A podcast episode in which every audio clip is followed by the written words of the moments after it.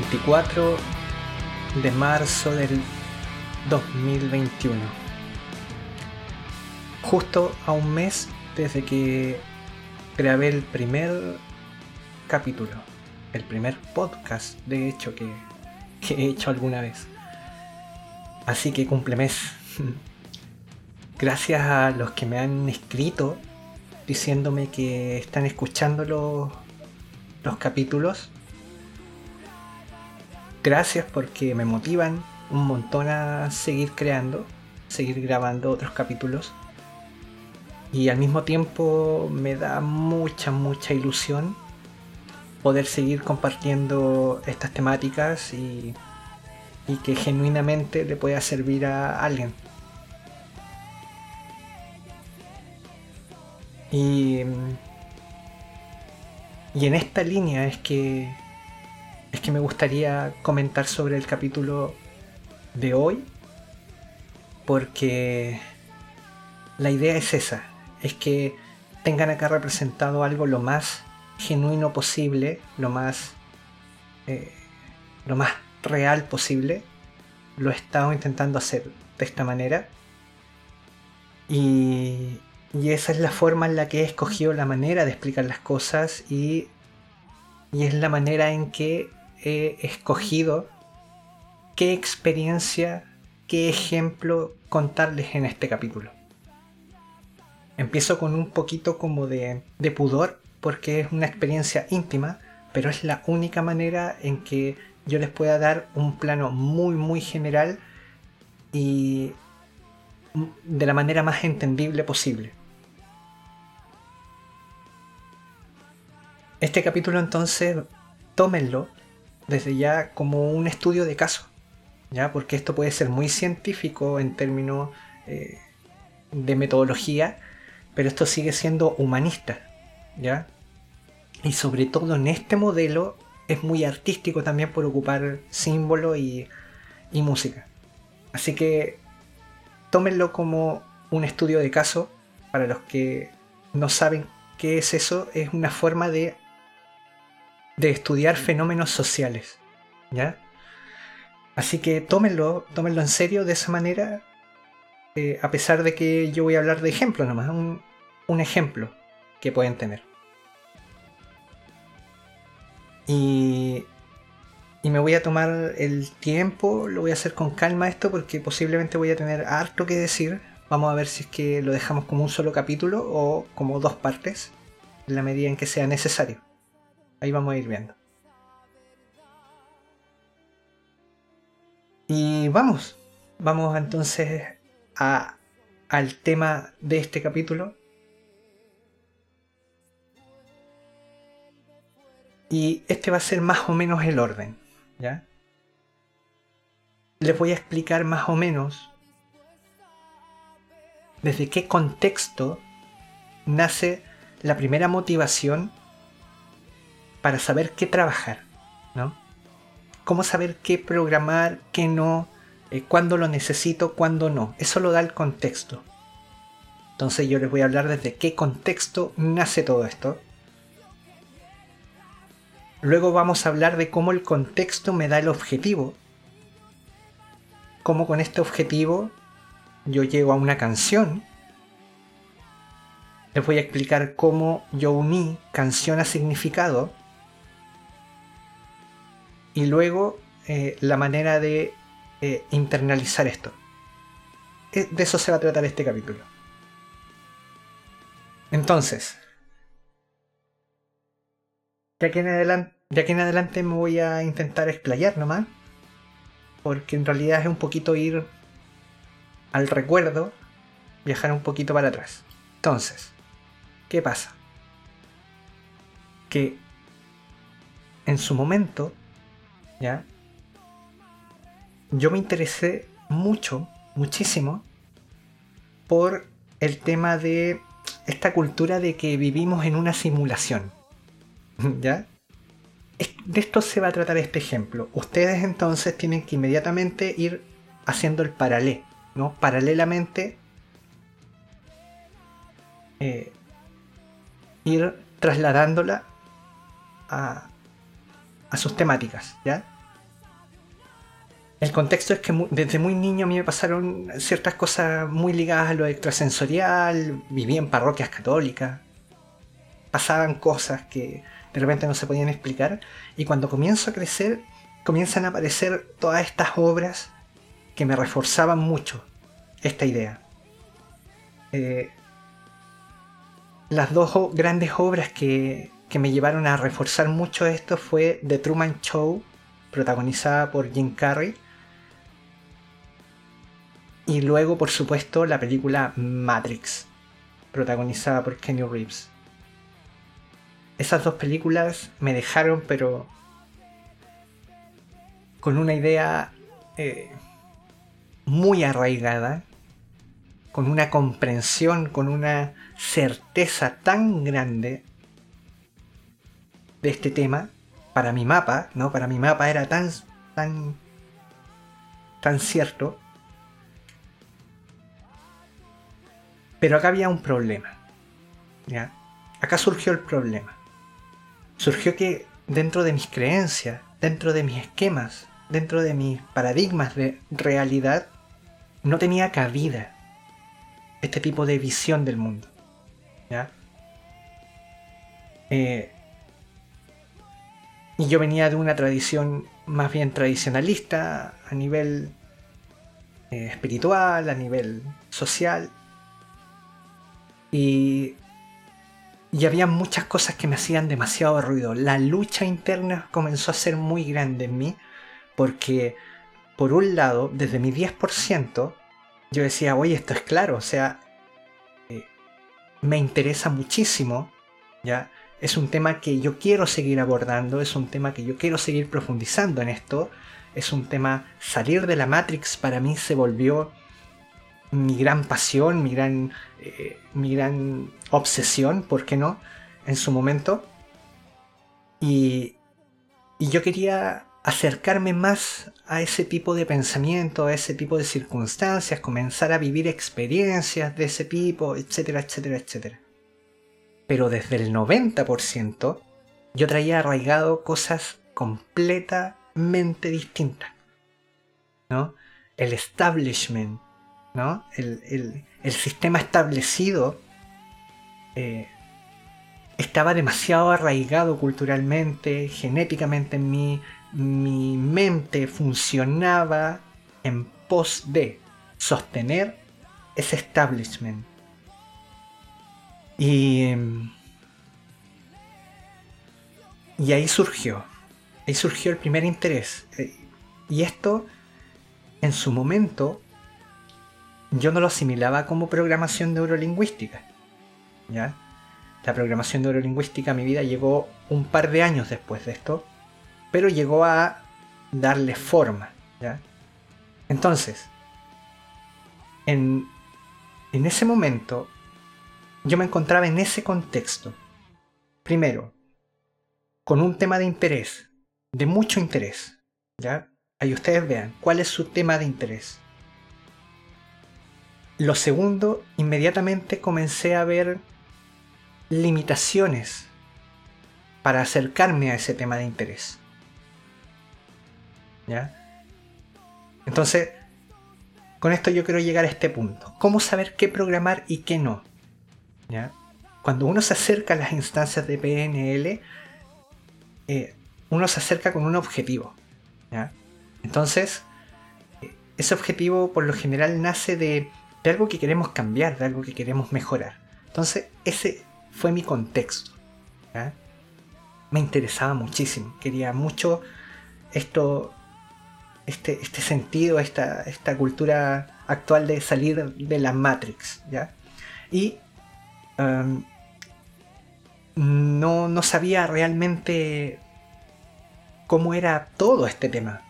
¿ya? Recién estaba comenzando a darme cuenta de que existía toda una línea de pensamiento de esto, de, eh, afirmar que vivimos en una especie de simulación, de que, de que básicamente todo lo, ah, lo asimila un mapa interno y que ese es el mapa que nos va a dar la realidad y eso es una simulación, ¿no? Es una, es una simulación. Entonces hay que... Eh, tenía que encontrar una manera de poder eh, llegar a un acuerdo conmigo mismo. Llegar a un acuerdo con estas creencias antiguas, con estos paradigmas familiares, con esto sociocultural que había. Eh, nada me hablaba de esto en mi cercanía. Esto básicamente llegó gracias a las tecnologías, llegó a mí. Eh, no por mimetismo social, directo, personal, sino que por tecnologías. Entonces, listo, ahí yo tenía eh, algo que solucionar, un problema que solucionar. ¿ya? Y mi objetivo, ¿ya? Mi objetivo entonces, eh, luego de pensarlo, esto más o menos estas circunstancias en ese momento pasaban eh, solamente en un, porcentaje consciente, otras cosas pasaban de manera completamente espontánea. Sin embargo, a partir de ese contexto emergió este objetivo, que era simple. El objetivo en ese, en ese entonces era muy simple, que era salir de la Matrix. Me di cuenta que estaba dentro de esto que se entiende como Matrix. Eh, mi pasión eh, en ese momento me empujaba a querer salir de.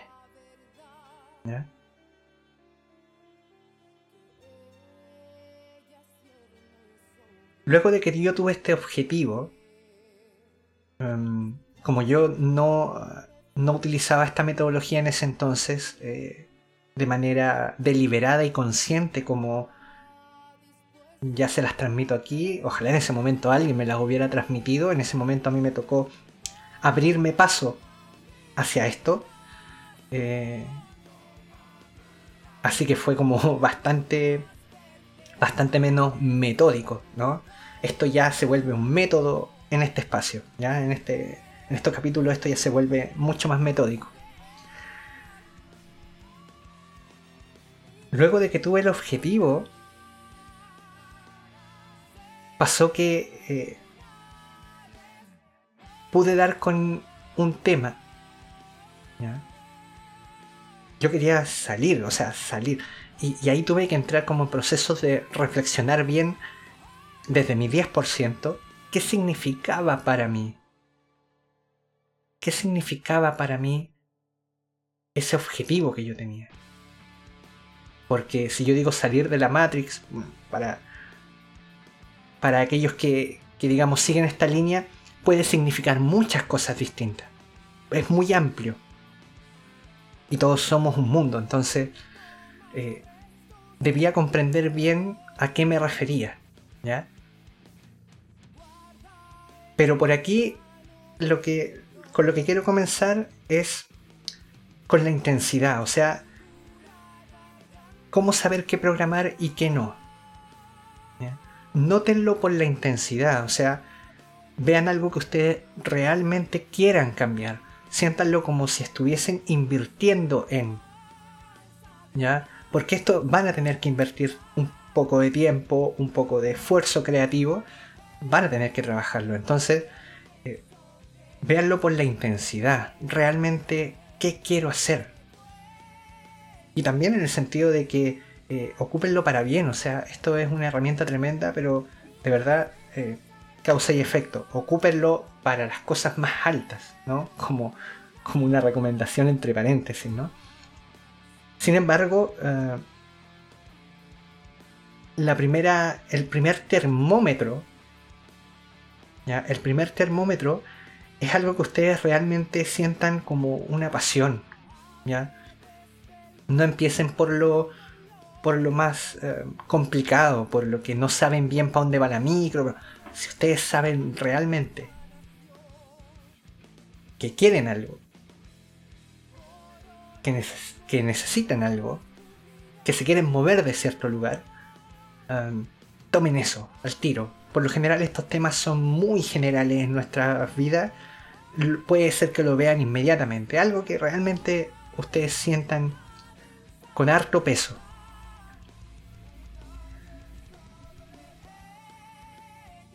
El objetivo tómenlo como para solucionar el problema. ¿no? el, El objetivo tiene que ser una solución. ¿Ya?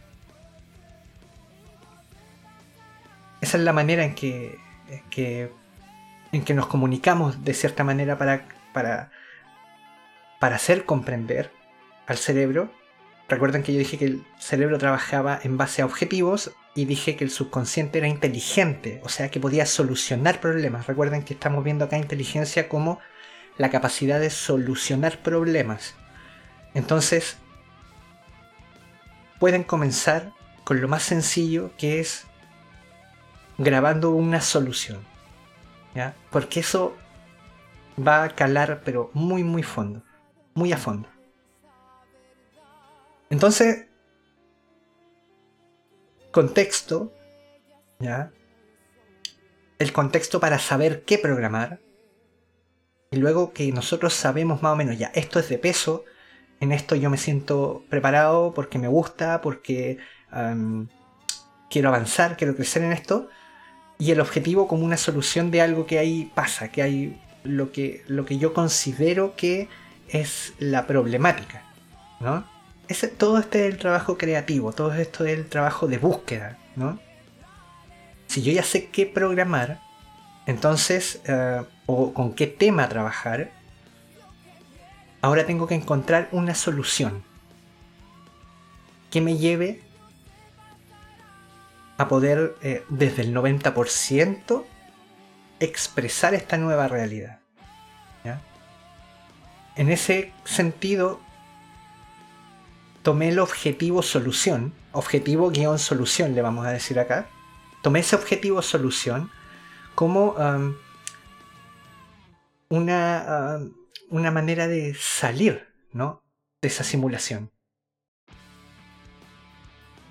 Si en, este caso, en este, en este estudio de caso, el ejemplo es el individuo que creyendo desde su 10%, está convencido de que se encuentra en una prisión para la mente,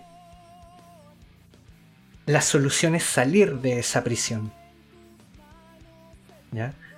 Es lo, lo, intenté hacerlo lo más simple, lo más eh, obvio posible. Si estoy dentro de esta prisión, ahora quiero salir de esta prisión. ¿Ya? Tenía el objetivo, tenía el objetivo solución, tenía el objetivo. ¿Ya? Entonces, eh, lo que les decía en el capítulo anterior, en cuanto uno tiene el objetivo exacto, yo inmediatamente en mi cabeza salió la canción que hablaba de libertad. La canción que en ese momento, en ese entonces, eh, cubría con mayor intensidad el tema de liberarse, librarse, ¿no?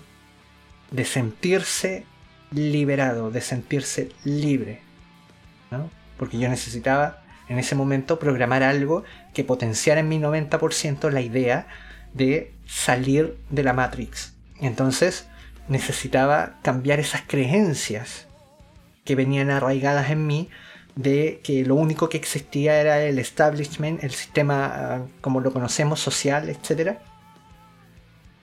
Entonces, eh, como ya tenía el, el contexto, lo que yo necesitaba, lo que yo quería, en dónde estaba parado, y ya sabía qué programar o qué deshacer, ¿ya?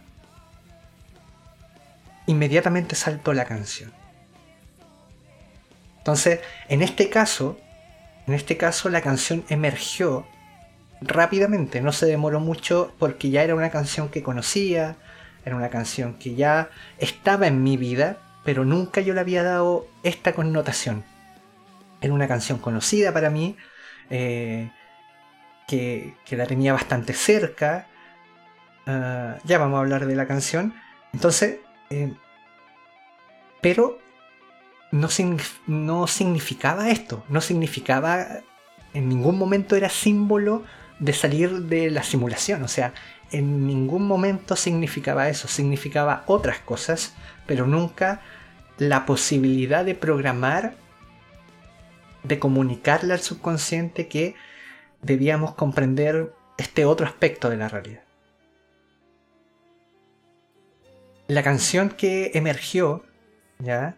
La canción que, que, escogí para, programar esto fue eh, Release de Pearl Jam.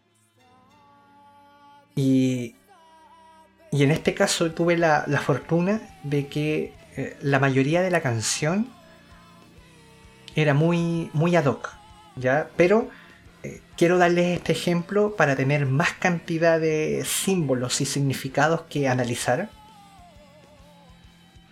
Pero como también hablé el, el capítulo anterior, puede ser un fragmento, puede ser un coro, ¿ya? Yo quiero darles un ejemplo completo. Entonces yo les voy a leer un poquito y vamos a ir analizando para que ustedes entiendan desde qué contexto, con qué finalidad yo eh, transformé el significado de la canción. ¿ya? Entonces, esta canción comienza a... A ver, primero veamos esto que es más general. Esta canción habla de un joven al padre que falleció. ¿Ya? Entonces, ¿qué pasa? Que en el significado hermenéutico que hablábamos la semana pasada, este origen de las escrituras, el origen del significado de una obra, eh, está, lo tenemos también, porque hay entrevistas de Eddie Vedder diciendo, del vocalista del, que escribió esta canción, él reconoce que esta canción está escrita para su padre biológico, el cual falleció. ¿Ya? Entonces él todo el rato le habla a su padre. ¿ya? Entonces, eh, esta, esta canción comienza con la primera frase diciendo, veo el mundo, siento el frío. O podría eh, entenderse también como veo el mundo sentir el frío. y por alguna razón, en su momento, estos detalles son los importantes porque acá está la flexibilidad del lenguaje simbólico. Por alguna razón, por muchos años, por muchos años, yo pensaba que decía ah, veo el mundo sentir la verdad. Chill, que es como frío, yo lo había escuchado como true, por alguna razón. Quizás vi una, un, subtitulado muy malo en YouTube en su momento. Eh, quizás de oreja yo entendí una palabra equivocada. La cosa es que por muchos años yo conocí esta canción pensando que decía veo el mundo sentir la verdad. ¿Ya? Cuando decía veo el mundo sentir frío. Yo me di cuenta mucho después. Pero sin embargo, cuando yo la cantaba o cuando yo la escuchaba, para mí decía veo al mundo sentir la verdad. ¿Ya? Entonces, eh, desde el punto de vista eh, del desenvolvimiento del ser, siempre estamos analizando las cosas como si tu mapa interno, ¿ya? tu mapa, tu representación simbólica del mundo fuese todo tu mundo. Entonces, imagínense cuando yo descubro esto, en mi mente comienzan a emerger preguntas, dudas, eh, eh, singularidades eh, respecto a qué ocurre si yo saldría de esta simulación, ¿no?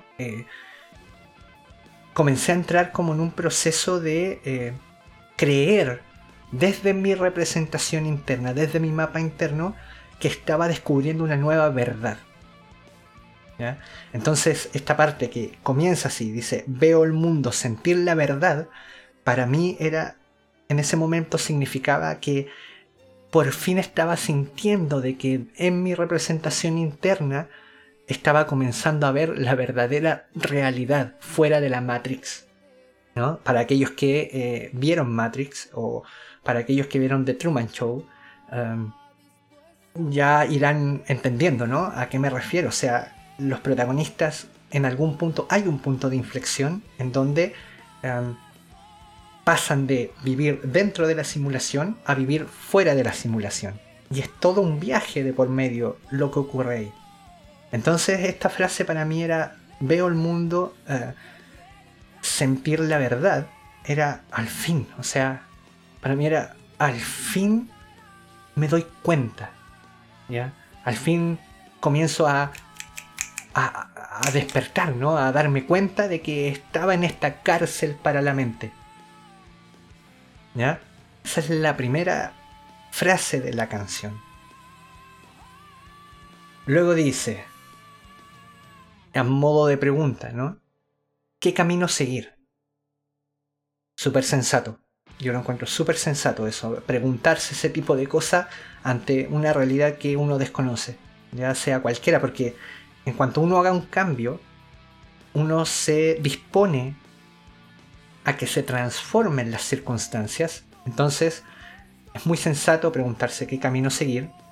Y luego dicen una palabra, Sill, que yo cuando lo busqué esto, Sill, ¿ya? que en español literal sería al borde de la ventana, algo así.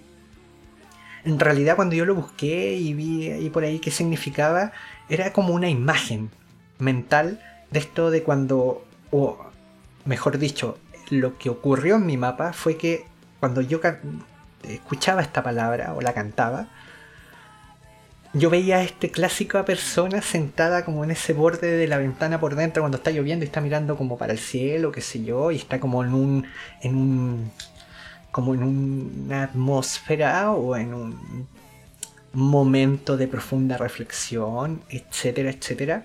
¿No? Se hace la imagen, ¿no? Pueden verlo. Alguien sentado ahí en el bordecito de la ventana, mirando hacia el cielo, preguntándose qué camino seguir, ¿no?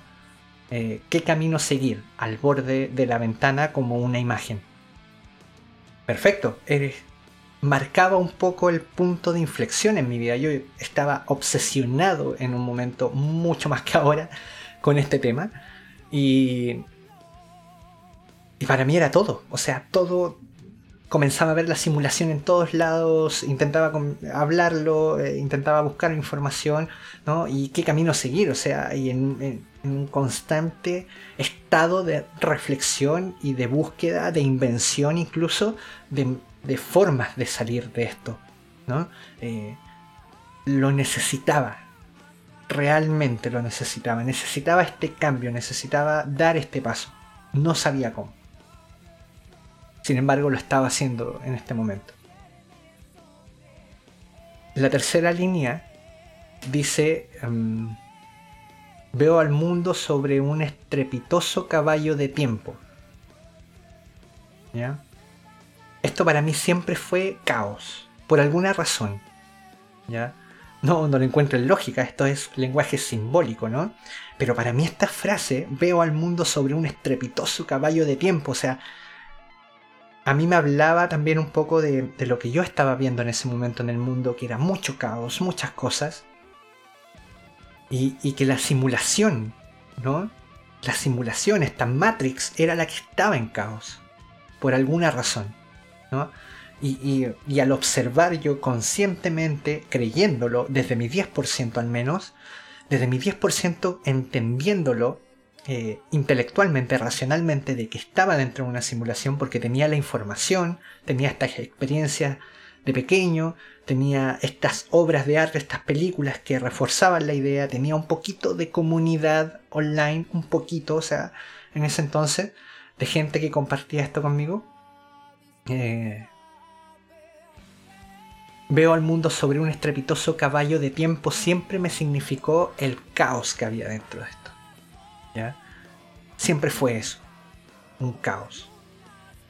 Entonces, la última frase de este verso dice, veo los pájaros en la lluvia. Y con esta frase termina el primer verso, verso, digo, que es un verso completamente de reflexión, de punto de inflexión. Entonces, eh, ¿cómo saber qué programar y qué no? O sea, tú tienes que sentir que lo necesitas. Si tú sientes que no lo necesitas para algo, la idea no es forzar ya a la mente. La idea no es forzarla, porque en realidad uno con esto podría hacer los cambios que quisiera, pero uno realmente tiene que optar por aquellas cosas en las cuales tú realmente te sientes listo. Esto es una recomendación de sana práctica, ¿ya? Porque podrías darle el uso que quieres, ¿ya? Pero la idea es que mm, de cierta forma eh, haya una sana práctica de por medio también, ¿no?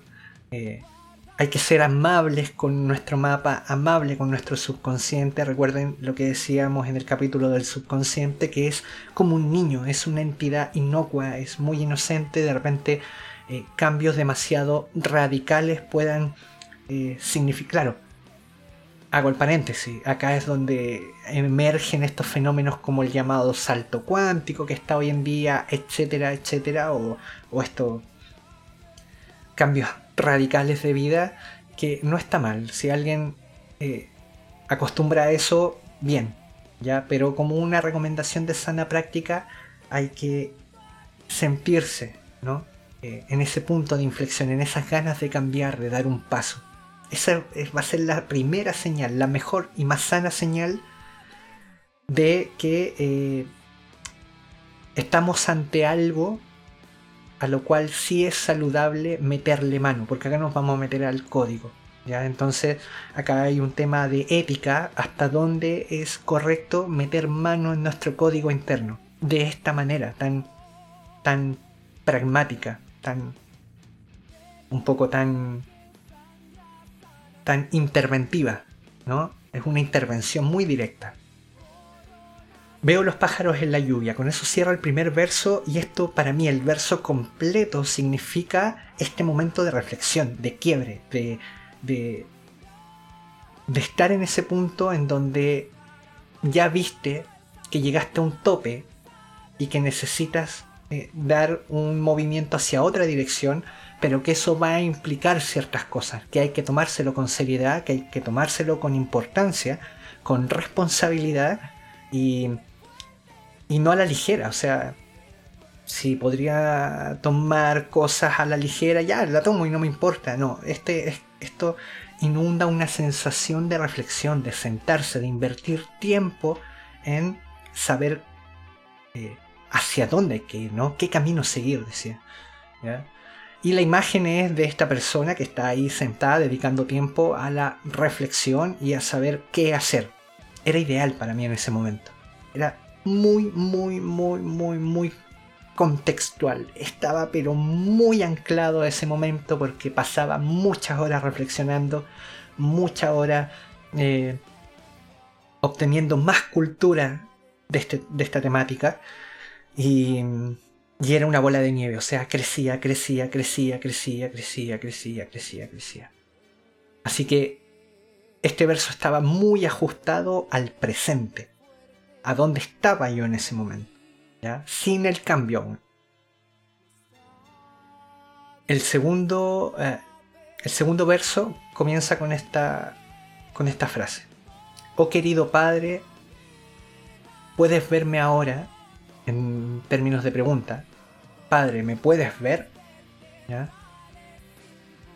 Y acá viene la primera gran resignificación o el gran, el gran simbolismo o acá el, la adaptación, ¿no? Eddie Vedder escribió esto para su padre biológico. Pero yo el mensaje que quería dar hacia adentro no era hacia mi padre biológico. ¿Qué tiene que ver mi padre biológico con esta decisión que yo estoy tomando ahora? Nada, no puede significar esto. No puede significar eso. Yo vengo de una familia católica. ¿ya? Entonces, para mí este querido padre siempre fue Dios, definitivamente. En ese momento sí, yo estaba cursando una formación eh, autodidacta en mentalismo, en, leyendo el Kibalión, las leyes herméticas, y ahí salía que el todo era era como esta representación grandota, ¿no? De esta fuerza más allá de la nuestra. Entonces para mí esto, querido padre, era Dios. Yo le estaba hablando a una entidad mayor. Mira, acá, fíjense, la correlación. De querido padre, yo lo pasé a Dios que era como mi representación interna, lo que venía grabado por cultura familiar, pero después de Dios yo dije, no, en realidad es el todo el que a mí me hace sentido, ¿no? Entonces, ahí ya querido padre significaba el todo, ¿no? Y hoy en día eh, yo me doy cuenta de que en realidad al que le estaba hablando era el subconsciente, pero como es un 90%, me calzaba. Porque yo le estaba hablando a una versión, a una energía mayor que mi 10% y era el subconsciente. ¿ya? Entonces, en ese caso, en ese caso, en realidad, eh, esta, esta gran entidad, esta gran, este gran potencial al que uno puede pedirle, ¿ya? el primero que lo escucha es el subconsciente. Y es el primero que lo graba. ¿no? Ahí, ahí se generó la conexión. Como yo le estaba hablando algo más grande que mi 10%, el primero que reaccionó fue mi 90%. Como aquel que soluciona muchas cosas, como aquel que alinea la mayor cantidad de recursos, etcétera, etcétera, etcétera. Ya nada que ver con lo que quería decir Eribeder. ¿no? Nada que ver. Acá yo me dirijo directamente a ti, ¿no? Oh, querido Padre, o sea, entidad, ¿no? Oh, querida entidad mayor, oh, querido subconsciente que alberga el código, por decirlo de alguna forma, ¿no? ¿Puedes verme ahora? ¿Hay comunicación? ¿Nos entendemos? ¿Sí o no? ¿Nos estamos entendiendo? Eso era lo que significaba para mí en ese momento. ¿no? Todo. ¿Me ves? La segunda frase de este segundo verso dice, soy yo mismo, como tú, de alguna manera.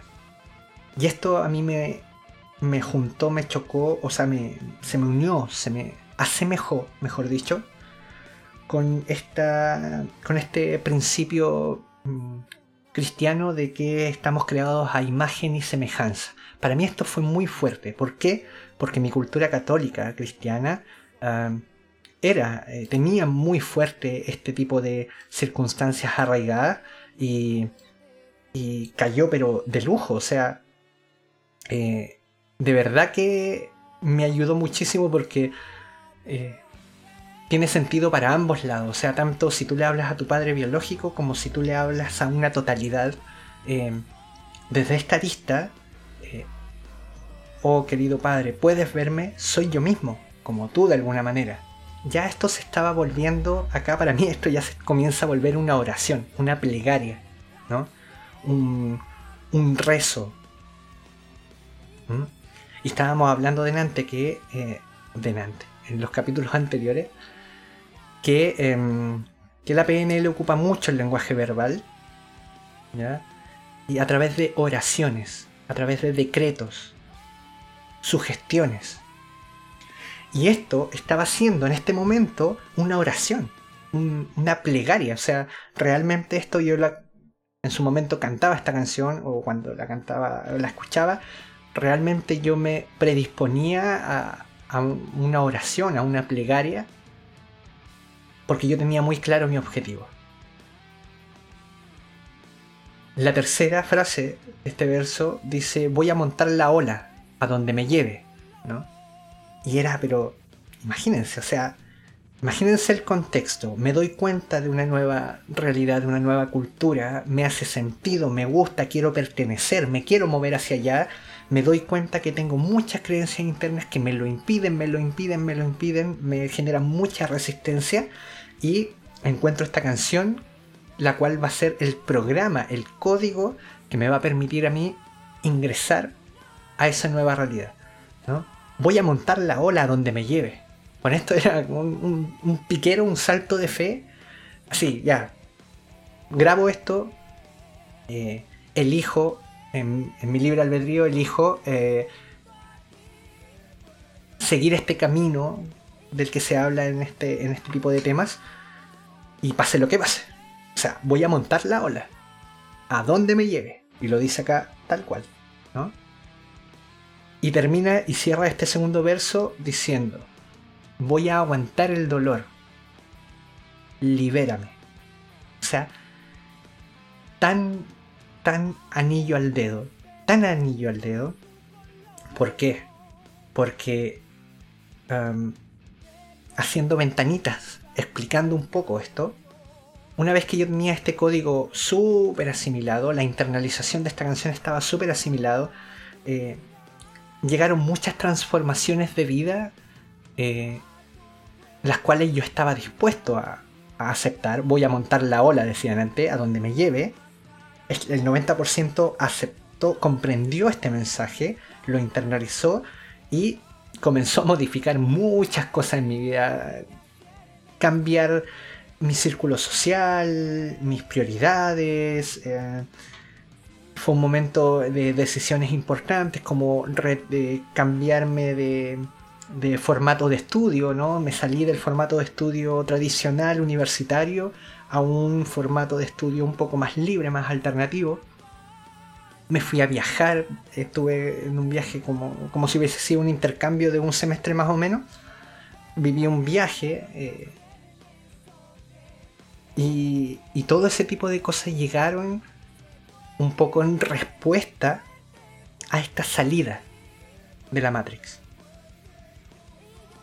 Este segundo verso se volvía también súper ad hoc a lo que quería. Oh, totalidad, puedes verme, soy yo mismo, como tú, de alguna manera. Voy a montar la ola a donde me lleve. Voy a aguantar el dolor. Libérame. O sea, tú, libérame nomás. ¿no? Voy a aguantar lo que venga pase lo que pase, lo estoy decidiendo desde mi razón, desde mi análisis, desde mi 10%, lo estoy decidiendo, estamos en este nuevo contexto, tenemos esta nueva información, nos hace sentido. Em, ahora 90%, hazlo nomás. No hay problema. Vamos a montar la ola. ¿no? Voy a aguantar el dolor. Tú libérame nomás. Redondo, o sea, muy, muy, muy ad hoc. Y el tercer verso, comienza igual que el verso anterior, oh querido Padre, puedes verme ahora. En donde significa exactamente lo mismo, oh totalidad, o este 90%. Puedes verme ahora, hay comunicación, hay lazo, sí o no. Soy yo mismo, como tú de alguna manera, también repiten eso, que es muy potente, es muy potente porque, imagínenselo, llevemos esta frase hacia el capítulo del, del subconsciente. Oh querido, oh querida totalidad, puedes verme ahora, soy yo mismo como tú de alguna manera. Yo lo primero que, o lo que más he recalcado del subconsciente es que se siente como una cosa muy grande, como un yo superior, como una entidad mayor que está siempre con nosotros porque corresponde a un 90% de todos nuestros recursos, fortaleza, eh, potencial incluso, y que somos nosotros mismos. ¿no? También somos nosotros mismos. Entonces acá dice, oh querida totalidad, puedes verme ahora, soy yo mismo, como tú de alguna manera. ¿no? O sea, está siendo súper, súper, súper directo desde este simbolismo, ¿no? Al darle este significado, este símbolo. Voy a montar la ola.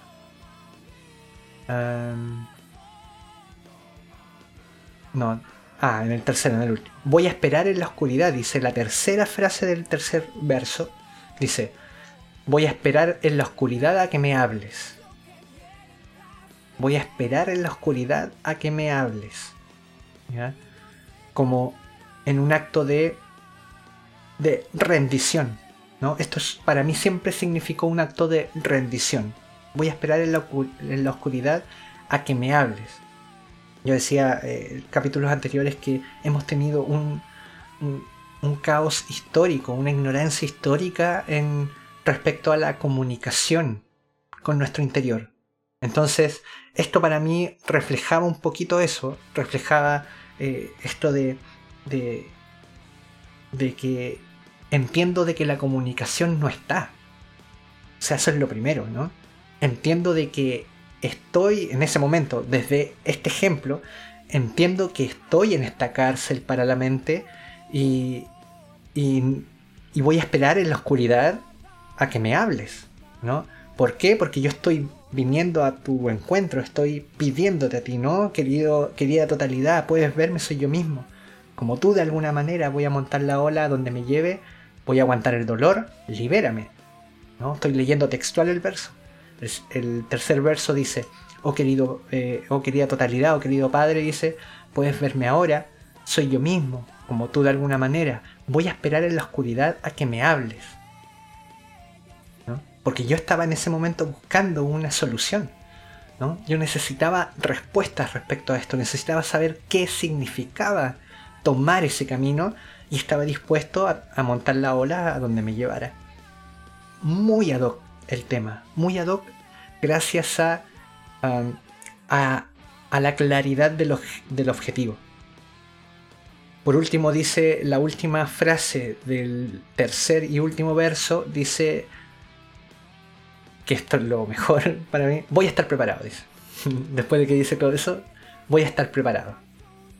O sea, el tercer verso completo dice, oh querido Padre, oh querida totalidad, dice, puedes verme ahora, soy yo mismo, como tú de alguna manera, voy a esperar en la oscuridad a que me hables, voy a estar preparado. Libérame. Y ahí repito un montón de veces, libérame, libérame, libérame, libérame, libérame, libérame, libérame. ¿Ya? Que la repetición y el reforzamiento es uno de los principales recursos de la codificación. ¿ya? Entonces, también era muy potente que repitiera y, repitiera la palabra clave que es libérame. La palabra clave, ¿no? Así es como surge la elección de la canción. ¿ya? Esta es una canción que por fortuna eh, tiene poquita letra, ¿ya? Son tres versos. Eh, son tres versos. Y. Y con un coro que es conciso. Libérame. La canción se llama Release, que vendría siendo como liberación.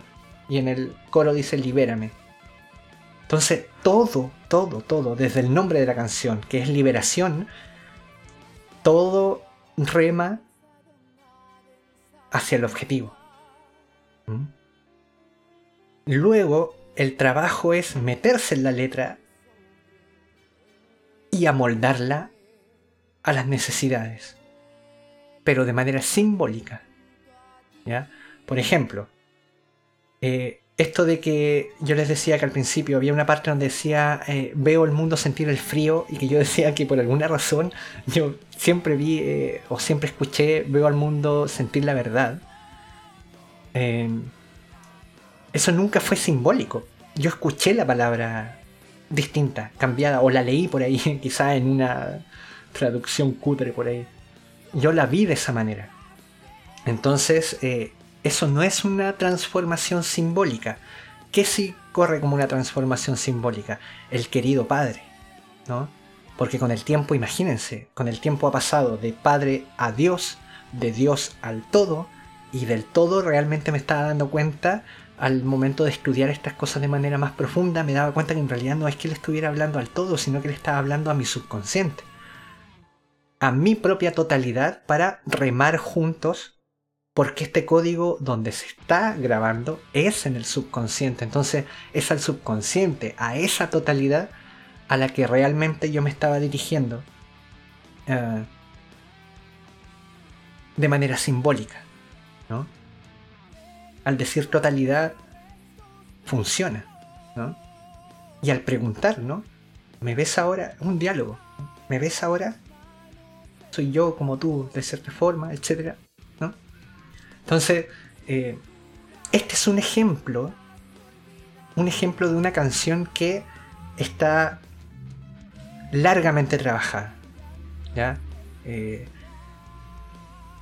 está largamente eh, simbolizada. A conveniencia y a beneficio del objetivo, yo hice el trabajo de la modificación simbólica de sus significados, porque yo no cambio las palabras de la canción. Todas las canciones, eh, porque la escucho, ¿no? Como, como consumidor escucho la canción, entonces la canción va a venir con todas sus frases tal cual las dicen, y em, Entonces uno no tiene que cambiar las letras de la canción, sino que tiene que cambiar lo que simboliza esa letra de la canción. ¿Se dan cuenta? Ese es el verdadero trabajo. Esta canción, para este ejemplo, eh, está, eh, como les decía, largamente trabajada. Eh, si ustedes logran encontrar una canción que hable de manera tan ajustada o a este nivel de ajustado, quizá ustedes sientan que podrían llevarlo incluso a un nivel más ajustado, perfecto, ¿no? Pero por lo menos a este nivel de ajustado, incluso menos ajustado que esto, eh, ya eh, ustedes pueden comenzar la siguiente etapa que es la internalización. ¿Por qué? Porque ustedes desde el 10% van a estar ahí escuchando, van a estar observando, van a estar constantemente eh, en la medida en que se consuma esta canción, que se toque esta canción, tienen que estar ahí, tienen que estar ahí, tienen que estar ahí. ¿ya? Entonces, em, una vez que tienen la canción, que la han ajustado, ¿ya? Permiso, voy a tomar un poquito de agua. Hasta aquí llegamos con la primera parte de este capítulo de estudio de caso, por cosas de comodidad, vamos a hacerlo en dos partes. Así que quédate atento porque próximo miércoles viene la continuación y cierre de este estudio, de este ejemplo, de esta de esta de este capítulo que es para eh, poder encuadrar y enmarcarte más o menos los termómetros, las mediciones, ¿no? Hasta dónde llega esto y hasta dónde no, ¿ok? Así que eh, eso es todo por este capítulo y hasta la próxima.